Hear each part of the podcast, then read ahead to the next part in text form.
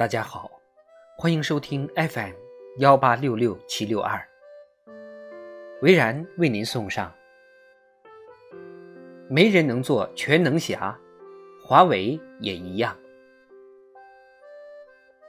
最近有媒体爆料，华为已内部启动塔山计划，拟建设一条完全没有美国技术的四十五 nm 芯片生产线，预计。年内建成。随后，华为相关人士表示，内部没听说塔山计划，也是从新闻上得知此消息。以上乌龙消息又一次证明，在后真相时代，人们只相信自己愿意相信的，并为此给自己打造了一个信息茧房，好在茧房中自嗨。新媒体。这种去专业化、去权威化的信息传播机制，长远看弊大于利，大大提高了人们获取真实信息的成本。前一阵被热炒的还有华为的南泥湾计划，就是白手起家，从零开始打破封锁，自给自足。华为一度以麒麟鸿蒙命名自己的计划或系统。如果改为南泥湾塔山了，那起名规则不是改变了？有关华为的传言还列出十六家合作企业名单，大部分是 A 股上市公司，不排除一些投资机构趁机割韭菜，就不怕美国政府顺藤摸瓜收拾这些企业？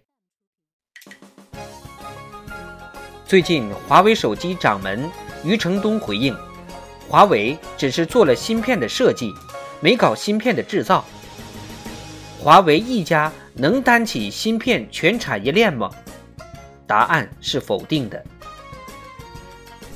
华为手机一位高管对发展全产业链的前景打了个比方，说这等于你需要某种特定的鸡蛋，但是到处都找不到，于是只能去找下这种蛋的母鸡。结果也到处找不到，于是又只好去养鸡，那么就要先找到能喂养这种母鸡的饲料，结果还是到处找不到，于是不得不先去种玉米。你看，我们本来要找鸡蛋，最后却要从种玉米着手，这显然违反了经济学比较优势的分工理论。你不可能什么都做得好，什么都有比较优势，那地球人就别活了。你一个人全包圆算了。中国每年生产全球一半以上的手机，如果做全产业链，那其他国家只能喝西北风了。众所周知，芯片是当今最为全球化的产业链。如果你真实现全产业链，就相当于本来想开个餐馆，现在连锅碗瓢盆都要自家生产了，今后怕是连蔬菜和猪肉也得自家生产了吧？事实上，芯片制造的上游、中游和下游产业链是多个国家的多家公司共同完成的。上游产业链主要包括美国高通、英伟达、新加坡博通、中国台湾联发科。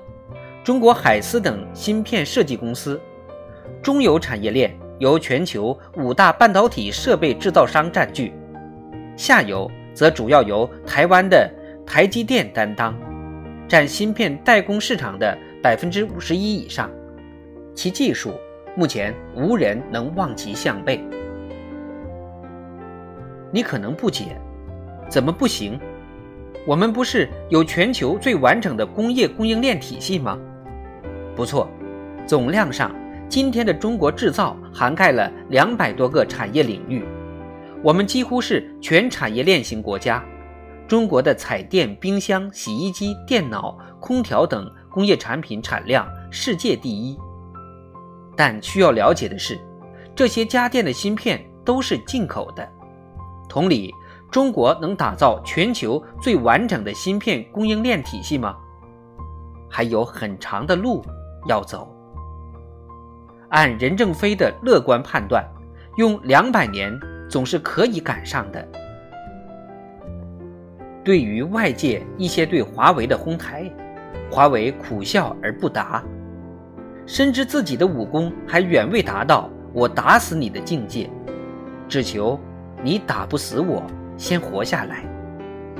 是的，美国政府确实走火入魔，对华为、抖音国际版、微信国际版封杀恐吓，但这是否意味着美国人抛弃了他们的立国之本？那是美国人的事，你不能现在往枪口上撞吧？华为人明白，现在还远没有到死磕的时候。围堵当前，要认清形势，看清差距，进退有据，而不要跟着别人蹩脚的指挥棒转，错乱了自己的节奏，被带到沟里去。